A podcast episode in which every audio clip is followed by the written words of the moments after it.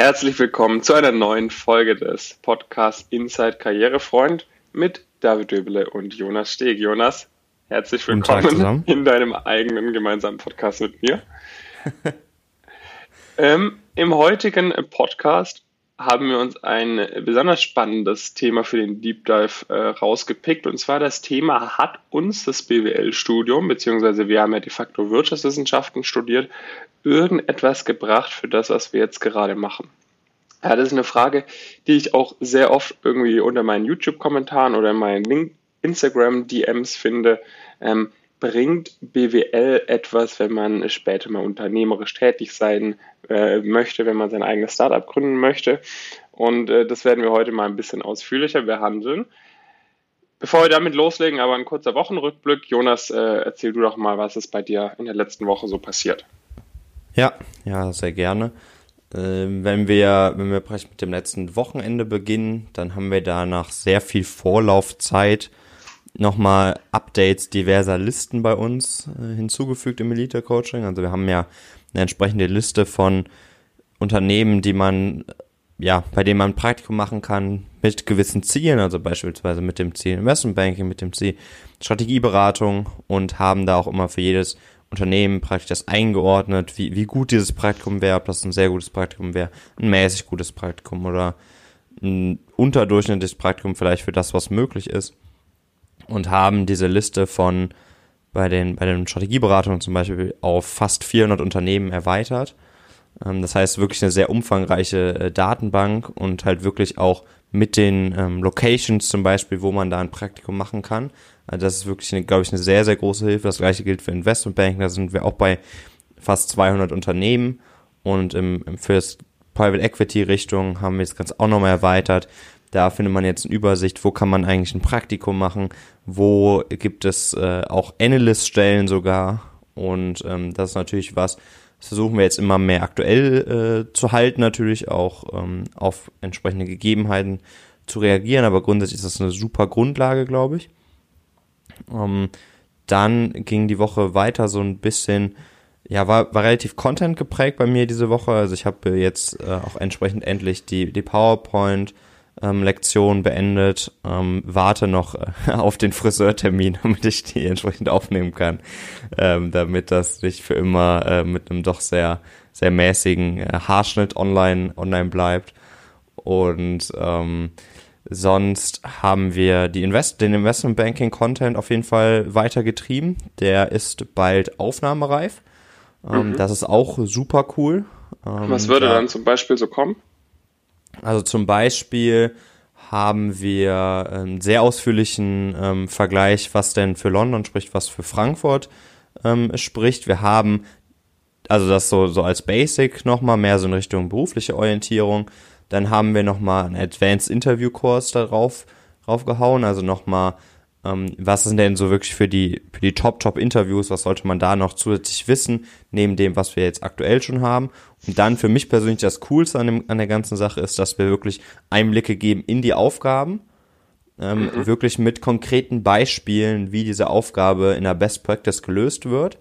Ähm, und das fand ich persönlich, also ich habe mir die Sachen ja alle auch, auch durchgelesen und so weiter. Ich fand es echt super interessant, ähm, das auch so nochmal äh, noch mal zu sehen. Also echt, ähm, echt auch so in Richtung Praktikum hilft das auf jeden Fall nochmal super, super stark, dann eine sehr, sehr gute Leistung zu zeigen, weil man einfach schon vorher weiß, was einen genau erwartet, was eigentlich so die Aufgaben sind und auch wie man die, wie man die dann letztendlich perfekt löst und dann Darauf aufgesetzt haben wir auch nochmal ähm, sehr viel zum Financial Modeling. Das wird natürlich nicht auf PowerPoint-Slides stattfinden, sondern vor allen Dingen in der dazugehörigen Excel-Tabelle bzw. Datei. Äh, das ist auf jeden Fall sehr, sehr cool. Und dann äh, sind wir natürlich auch gerade dabei, mit ähm, ja, den Jungs von LeverU da auch nochmal Inhalte zu, zu schaffen, auf verschiedensten Ebenen. Ähm, ich denke, das ist aus dem Post ganz gut rausgeklungen. Äh, in Richtung Private Equity, Richtung Networking und so ein paar andere kleinere Themen und haben jetzt auch nochmal zwei, also die kommen dann auf jeden Fall auch bei uns in den, in den entsprechenden Live-Call. Ähm, wir werden da auch nochmal alle Einblicke geben, haben ja, haben wir jetzt mehrmals drauf eingegangen, eigentlich äh, sehr, sehr relevante Lebensläufe, ähm, amerikanische Bulge Bracket, Bank, Exit äh, zum Private Equity, ähm, also super interessant und dann kommt jetzt auch noch mal jemand, der bei McKinsey eingestiegen ist ähm, in unseren Live-Call. Also auch da äh, bleibt es entsprechend spannend. Und mhm. ja, das waren eigentlich so die Hauptthemen von mir in dieser Woche. Äh, bei dir war es das Übliche, oder? Genau, das Übliche. Ich äh, bin am, am Wochenende, letzte Woche habe ich angefangen, äh, zusammen mit einem sehr kompetenten Person. Mal gucken, ob mit der bald auch mal was kommt. Kann ich mir sehr gut vorstellen. Ein, zwei Interviews mal auf meinem YouTube-Kanal. Dann haben wir die Webseite ein bisschen überarbeitet. Das werde ich jetzt dieses Wochenende wahrscheinlich irgendwie finalisieren, dass das Ganze noch ein bisschen weniger buggy wird. Unsere aktuelle Webseite, die spinnt manchmal ein bisschen rum oder so. Äh, dass das, dass das gemacht wird. Ansonsten Business as, as usual. Da muss ich wahrscheinlich gar nicht so viel zu sagen. Äh, genau, also, und, und das Einzige, was vielleicht von dir jetzt noch nicht erwähnt wurde, dass wir jetzt einige weitere Interviews geführt haben, beziehungsweise am Führen sind, haben sich einige echt Top-Leute bei uns jetzt auch gemeldet, dass sie, dass sie sagen, hey, ich finde es cool, was ihr macht, ich könnte mir vorstellen, euch zu unterstützen. Wie finden wir denn zueinander? Da sind wir mit einigen Leuten gerade in Gesprächen, heute Nachmittag auch schon wieder. Ähm, genau. Und ansonsten Business as usual. Und damit können wir eigentlich schon einsteigen in die heutige Folge, würde ich sagen, oder? Business ist ein super, super, super Stichwort gewesen. ähm, ja, genau. Also vielleicht so als, als Einstiegs, Einstiegsfrage, war das, war das für dich damals ein Beweggrund, BWL zu studieren, weil du davon dir versprochen hast, irgendwie ähm, dich in diese Richtung auch gut aufzustellen? Absolut gar nicht, muss ich sagen. Also ich hatte daran eigentlich wirklich noch nie gedacht. Das war damals allerdings auch noch gar nicht so präsent, würde ich sagen. Dieses ganze Thema Entrepreneurship, was auch immer, ähm, so auf, wie es heutzutage beispielsweise auf Social Media und so weiter präsent war. Ich, also für mich war das nie irgendwie ein Gedanke, muss ich ganz ehrlich sagen. Nie. Also ich habe daran nie irgendwie gedacht. Von dem her hatte ich mich damals zur Schulzeit noch nie irgendwie damit beschäftigt, ob mir das irgendwas für eine Unternehmensgründung bringen würde. Wie war das bei dir? Ja, also ich habe mich hab mir schon regelmäßig Gedanken über so eine Unternehmensgründung gemacht und hatte auch irgendwie so die eine oder andere Idee. Da bin ich aber nicht so wirklich äh, nachgegangen immer. Das war so ein bisschen das äh, das Problem, dass es ja dann doch auch viele irgendwie andere Sachen gab, die man so noch so machen konnte. Ähm, aber soweit ich mich erinnere, ähm, war das jetzt für mich auch kein Hauptbeweggrund, dass ich sage, ey, ähm, Betriebswirtschaft, Lehre oder Wirtschaftswissenschaften in unserem Fall, äh, was aber ja dann letztendlich sehr ähnlich war vom Studium, äh, bereitet mich jetzt sehr gut, sehr gut darauf vor. Ähm, okay, lass uns mal dann, wir hatten ja so ein bisschen besprochen, wir nehmen so ein bisschen die verschiedenen, verschiedenen Fächer, jetzt keine spezifischen Kurse oder sowas, und ähm, erzählen jetzt so ein bisschen was äh, dazu, was man vielleicht in der Uni gelernt hat und wie das jetzt sich von unserer Realität dann letztendlich äh, unterscheidet. Lass uns vielleicht mal anfangen, so mit dem ersten Semester. Was hatte man dort? Man hatte Mathematik, zumindest bei uns, man hatte Statistik und man hatte ähm, Rechnungs, Rechnungswesen oder so hieß es, glaube ich. Ja. So, Mathematik brauche ich ähm, um halt so ein paar grundlegende Berechnungen durchzuführen, sage ich mal, ähm, wenn wir jetzt sagen, okay, ähm, wir haben so und so viele Mitarbeiter, so und so viel Gehalt muss man, muss man ihm bezahlen, dass man das so addieren kann, ne, wie, wie viel man dann am Endeffekt im Monat zahlen muss. Das würde ich sagen, dafür hat Mathematik schon gebracht. Ähm, aber abgesehen davon ist der Nutzen eher ähm, ja, irrelevant, würde ich sagen. Und ja, gut, aus der Statistik. Das ja? hast du ja auch schon nach der, nach der ja, siebten ja. Klasse, denke ich mal ganz gut drauf. Genau, und von Statistik, ähm, ja, eigentlich genau das Gleiche. Also, ja, also, ähm, ich finde, bei, bei Statistik kann man auch eher davon reden, dass es schon auch ein ganz nützliches Mental Model ist, manchmal, so dass man so Sachen da verstanden hat. Also mhm. so Unterschiede, Korrelation, Kausalität oder sowas. Aber auch mhm. das hätte man natürlich eigentlich mit der Schullaufbahn äh, schon sehr gut verstehen ähm, können. Das ist schon, finde ich, wichtig, dass man Statistik versteht, wenn man gute geschäftliche Entscheidungen treffen, ja. äh, treffen möchte auf Grundlage von Daten. Und genau, man muss sagen, sagen wir mal, inzwischen, wir sind jetzt noch bei weitem nicht vom Marketing her auf dem Level, dass wirklich das relevant wird. Aber wenn wir dann wirklich mal in die, in die Richtung kommen, äh, Performance Marketing, dass da wirklich an einzelnen Stellschrauben minimalste Änderungen dann wirklich äh, auch große Effekte haben, ähm, da braucht man dann de facto Statistik. Ja, das, äh, da braucht man aber, da muss man irgendwie den P-Wert äh, checken können und noch ein, zwei andere Werte checken können. Das hätte ich, äh, das hätte man mir auch sagen können, äh, quasi ohne, ohne äh, einen Statistikkurs zu haben. Aber das ja. sind quasi Punkte, das wird man im Performance Marketing früher oder später mal benötigen. Nächster Punkt, Rechnungswesen, ähm, wo man ein paar Buchsollern haben und so weiter gebucht hat. Ähm, das macht jetzt halt bei uns ein, ein Steuerberater. Ja, genau. Also ich glaube, es ist noch so mit eine der praktischsten Sachen im Studium. Mhm. Um da einen kleinen Spoiler zu liefern, zumindest von meiner Seite. Ähm, weil es das schon so ein bisschen, bisschen irgendwie dabei hilft, so ganz grundlegendes Verständnis davon ähm, äh, zu haben, wie sowas, wie sowas abläuft und so weiter. Ähm, ja, aber da letztendlich ähm, kann man sich da immer entsprechende Hilfe holen. Das gilt aber ja dann irgendwie auch für, für viele ja, Sachen. Ne? Genau, das gilt für viele andere Sachen, aber es ist natürlich ähm, nicht verkehrt, wenn man da so ein paar, paar Überblicke versteht und äh, so ein gewisses Grundknowledge hat, sprich das, das und Statistik, die zwei sind jetzt echt nicht, nicht verkehrt. Dann vielleicht im, im zweiten Semester hatten wir dann Fächer wie ähm, Wirtschaftsinformatik. Da muss ich jetzt sagen, hatten wir ähm, konnte man, glaube ich, jetzt nicht wirklich was, was, was mitnehmen, hätte ich gesagt.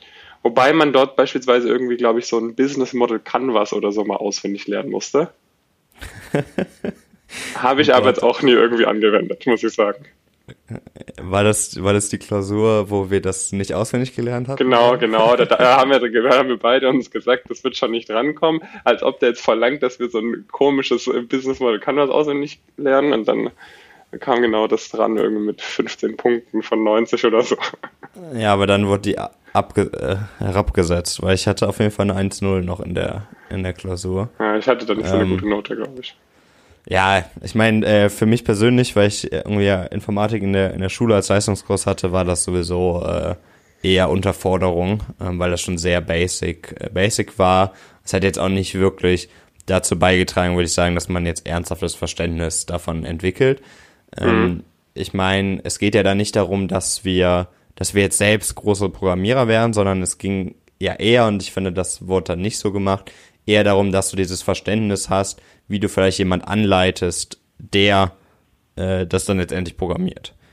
Ähm, dass du da halt so einen realistischen Kontext hast, was ist denn möglich in gewissen Zeitperioden, was sind denn Schritte, die man beachten muss und sowas. Und das ist aber ja nicht das, wie da entsprechend in dem Kurs ähm, vorgegangen wurde äh, aus meiner persönlichen Sicht. Ähm. Vielleicht nochmal ähm, da ganz kurzer, ganz kurzer Einwurf. Ähm, wir sprechen natürlich hier spezifisch von unseren persönlichen ähm, Erfahrungen. Ich hätte aber die Hypothese, dass das sehr ähnlich äh, bei den meisten äh, staatlichen ähm, Universitäten äh, der Fall ist, dass sich das durchaus auch über, übertragen lässt, auf jeden Fall. Ja, ja.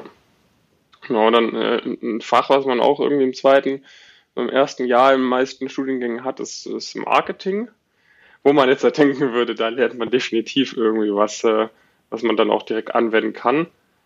Und äh, war jetzt äh, nur begrenzt, so hätte ich gesagt.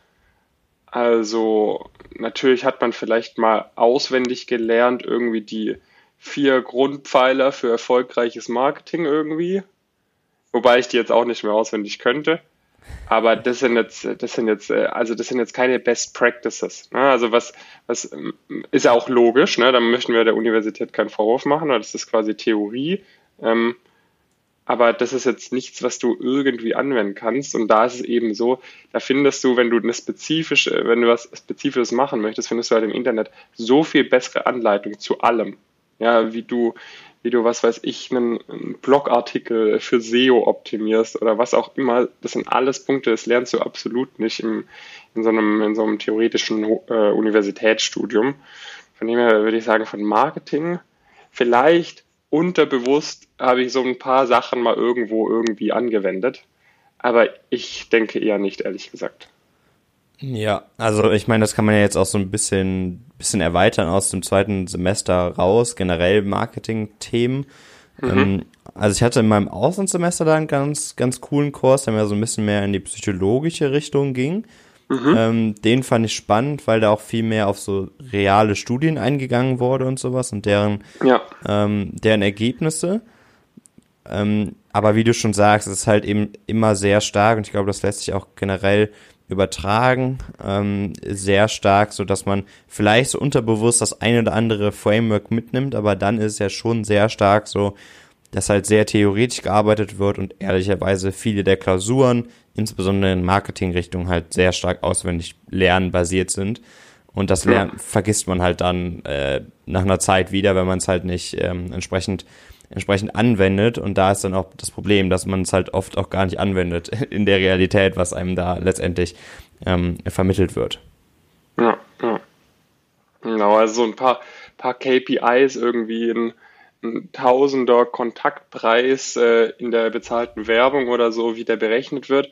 Aber ich meine, das ist halt, äh, das ist jetzt auch nicht so kompliziert, dass man da ein halbes Semester für lernen müsste. Also so ein paar minimalste Punkte, die hast du da schon mal gelesen. Das heißt, du musst ja nicht mehr 20 Minuten irgendeinen Blogartikel im Internet durchlesen, der dir das erklärt.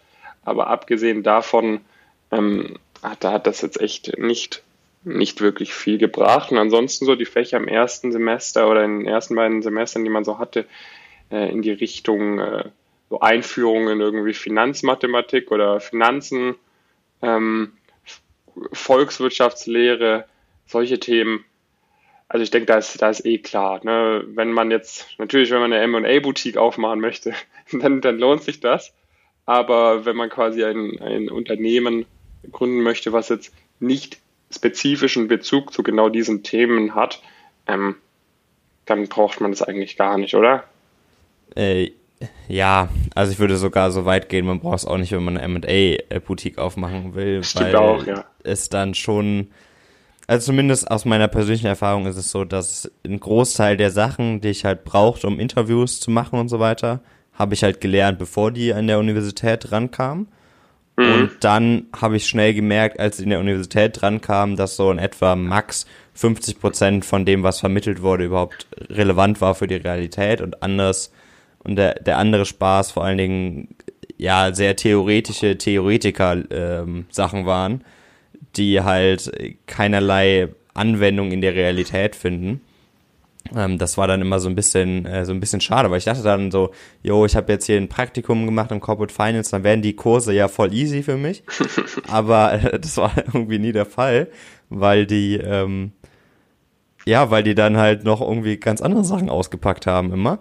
Ähm, das fand ich dann äh, sehr faszinierend. Sonst ist natürlich schon so so ein Grundlagen Accounting Wissen hilft einem auf jeden Fall weiter und so ein Grundlagenverständnis als ähm, wie man denn jetzt ein Unternehmen bewertet oder so hilft einem auch weiter als als Gründer, wenn man da irgendwie in in diverse Verhandlungen eintritt und nicht halt so Höhle der Löwen mäßig sagt, ja okay, wenn ihr jetzt mir ein Einser Multiple auf meinen Umsatz bezahlt und ich da 50 Prozent für abgebe, finde ich das super, ähm, weil da sieht man ja diverse Beispiele, wo schon sehr kuriose Bewertungen bezahlt werden, ehrlicherweise.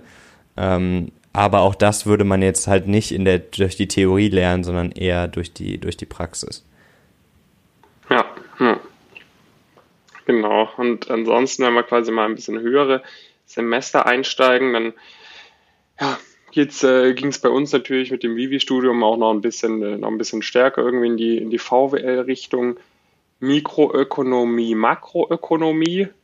Ähm, ja, also ich denke mal, dass Makroökonomie ich meine, da kann man sich natürlich so ein bisschen überlegen, ne? wenn, wenn man so wie aktuell irgendwie gewisse, gewisse ähm, gesellschaftliche ähm, Entwicklungen beobachtet, ja, Wirtschafts-, äh, also volkswirtschaftliche Entwicklungen.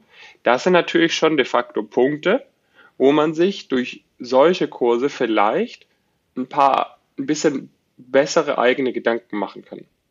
Ja, weil, mhm. weil du hast gelernt, ähm, und daran habe ich jetzt, das fällt mir jetzt gerade spontan ein, daran hatte ich vorhin eigentlich noch gar nicht gedacht, aber man lernt natürlich schon, okay, was hat genau so eine Entscheidung. Wenn jetzt, sagen wir mal, der, der, der Zins irgendwie, der Leitzins gesenkt wird oder wenn wir auf einmal hier mit einer massiven Arbeitslosenquote mit einem massiven Arbeitslosenquotenanstieg bedroht sind.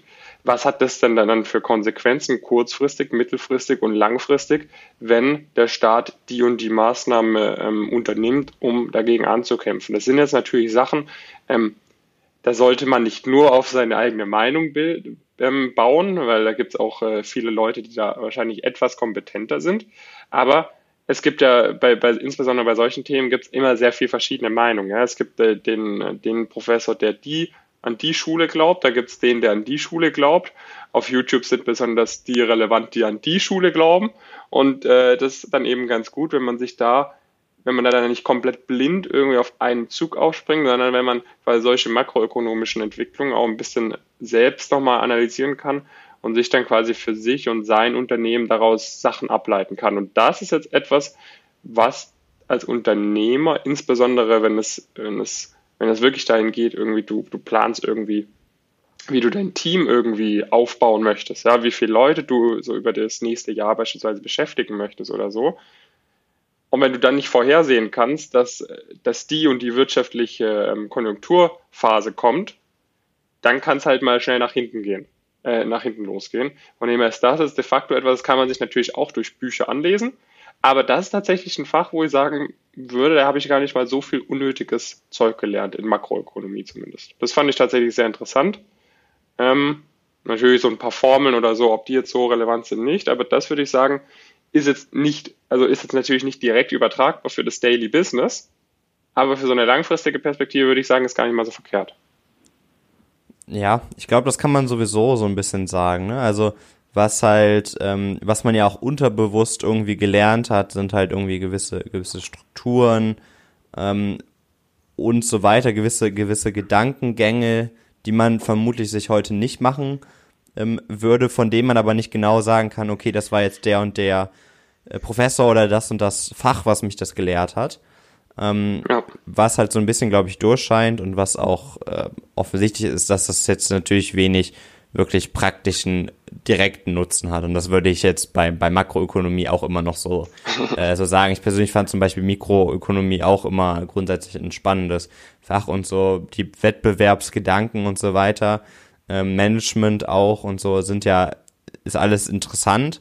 Es hat halt mhm. nur oft oft schafft es halt nicht, diesen, diesen Turn zu machen, dass man das halt wirklich so in der Realität irgendwie, irgendwie anwenden kann, sondern es ist dann mit Sicherheit so, dass man unterbewusst vielleicht das ein oder andere mitnimmt ähm, und sagt, okay, das und das habe ich da mal ähm, gelernt, so ein bisschen unterbewusst und sagt, ey, das trifft gerade auf uns zu und trifft dann eine, äh, trifft dann eine Entscheidung, die unterbewusst beeinflusst war, von dem man aber jetzt nicht bewusst sagt, ey, das habe ich jetzt auf Grundlage von dem und dem Fach, weil ich das im dritten Semester gesagt bekommen habe, dass man das, äh, dass man so darüber vielleicht denken soll, äh, gemacht, ne?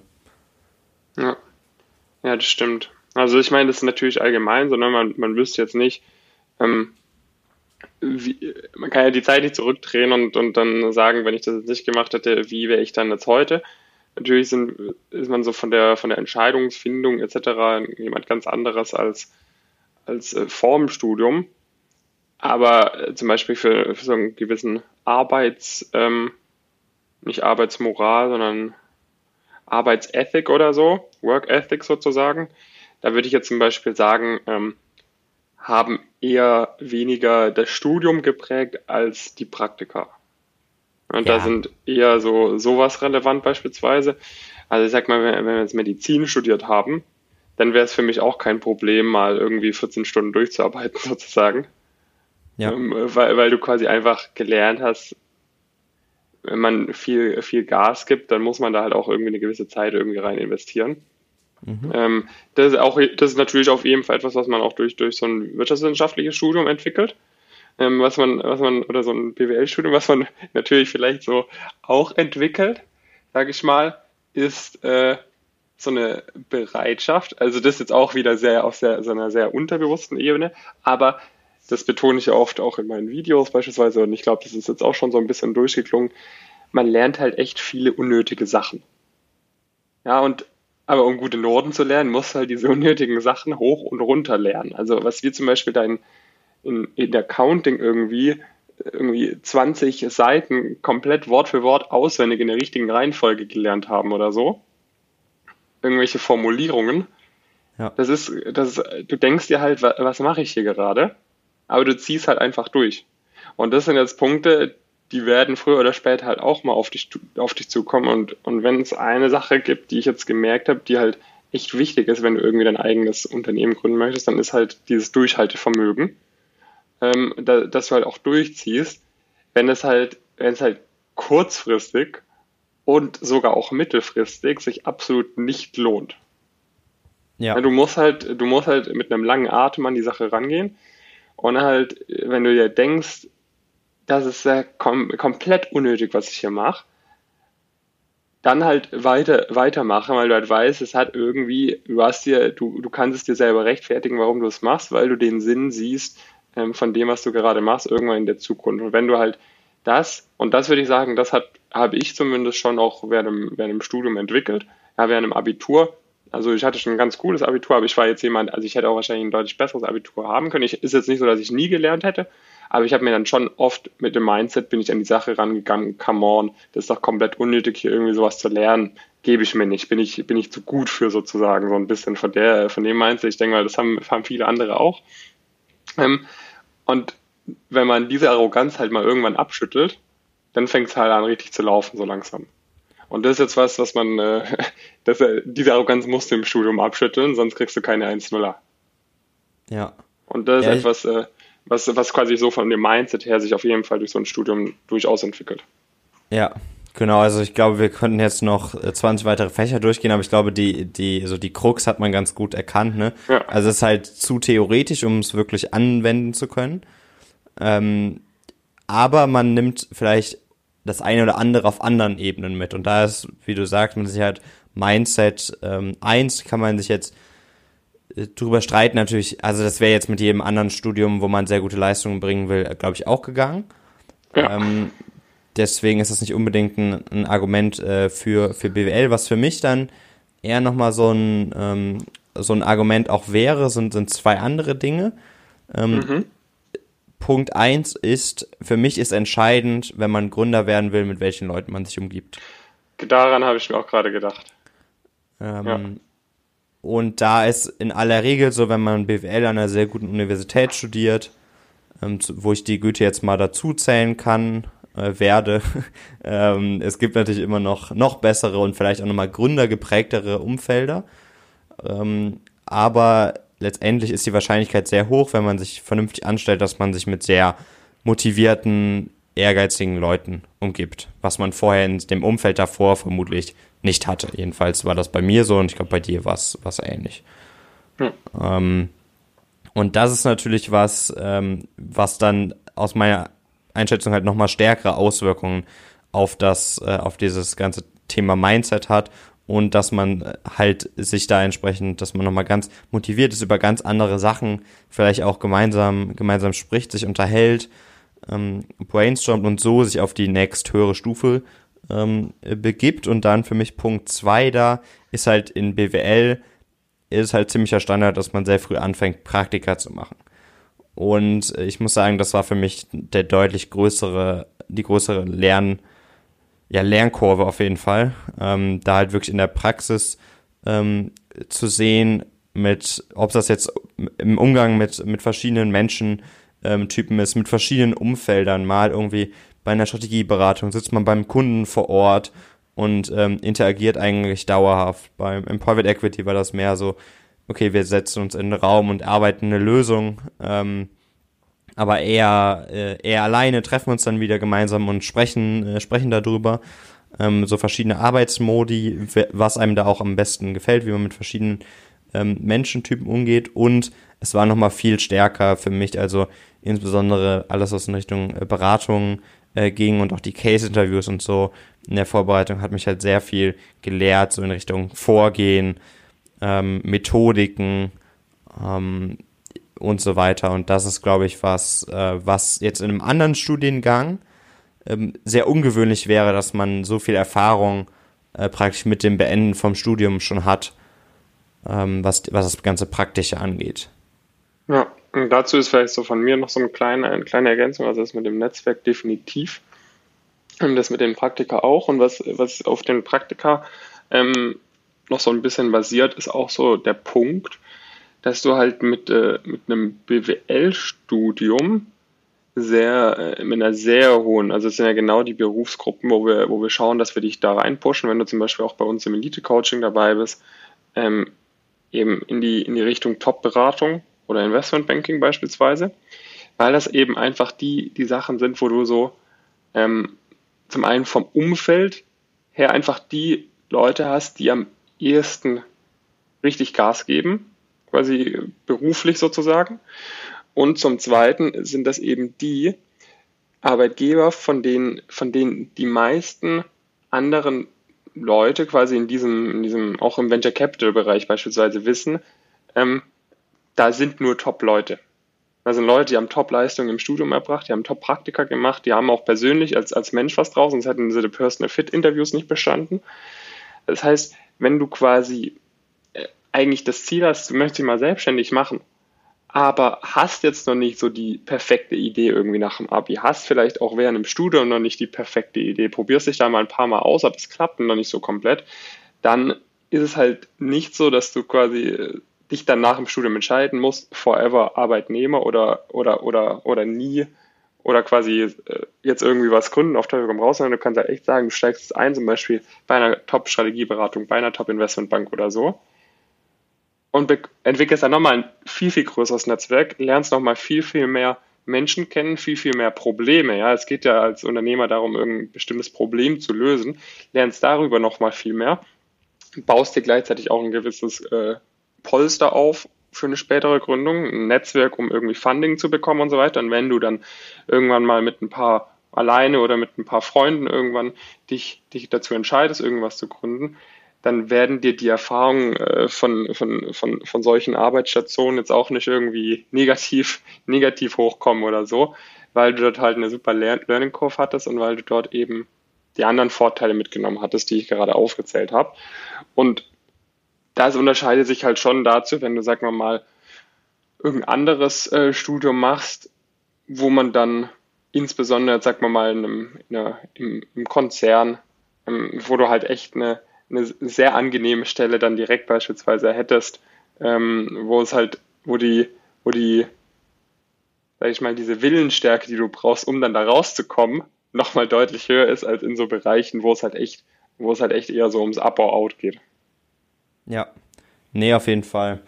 Ähm, so als, als, als Schlussfrage, die, die man sich ja dann schon auch, auch stellen kann. Ähm, Gibt es überhaupt irgendein Studium, von dem man sagen würde, das ist die perfekte Vorbereitung auf, äh, auf die eigene Gründung? Nee. Also, ich meine, äh, was, was wahrscheinlich nicht verkehrt wäre, wäre ein Informatikstudium, aber selbst da ist es halt so, du lernst halt wahrscheinlich mehr komplett anwendbare Sachen in irgendeinem Bootcamp, anstatt in drei Jahre Informatikstudium. Ja. Sag ich mal, äh, es, es ist schon besser, wenn du Informatik studiert hast, als wenn du keine Informatik studiert hast, beispielsweise. Aber wenn du, wenn du quasi diese drei Jahre nicht zum Studieren verwendet hättest, sondern deine eigenen, dir selber alles beigebracht hättest oder so, wäre es wahrscheinlich dann nach drei Jahren ein bisschen, äh, ständest du wahrscheinlich noch besser da sozusagen. Ja, also es ist mit Sicherheit so, es kommt noch mal so ein bisschen natürlich auf die, auf die Branche an. Also wenn man jetzt irgendwie als sich als Ingenieur-Dienstleister selbstständig machen machen ja, möchte, dann ja. sollte man natürlich irgendwie das entsprechend ja, studiert haben. Wenn du Steuerberater werden möchtest, brauchst du auch, äh, dann genau. wäre ein BWL-Studium sehr erforderlich. Ja, ähm, ich meine, das lässt sich auch noch auf viele andere Berufsgruppen ähm, übertragen. Das, das meinen wir jetzt aber, äh, aber ja offensichtlich nicht unbedingt. Ähm, sondern ich hätte das nämlich auch so beantwortet. Für mich gibt's jetzt, wenn man diese, ähm, wenn man da die Berufe oder die Gründungen rausnimmt, wo man halt dieses Fachwissen wirklich braucht, ob es jetzt Arzt oder Steuerberater oder whatever ist, ähm, ist es so, dass es eigentlich keinen perfekten Studiengang gibt, sondern ich meine, das haben wir, glaube ich, auch sehr, sehr stark bemerkt. Entscheidend ist, dass man anfängt und ähm, einfach mal loslegt und dann muss man halt viele Probleme irgendwie für sich selbst äh, lösen und ad hoc die Fähigkeit entwickeln, äh, da Dinge äh, zu lernen, die man vorher vermutlich noch nie gehört hat, egal was man äh, jetzt alles, äh, alles Schönes studiert hat. Ja.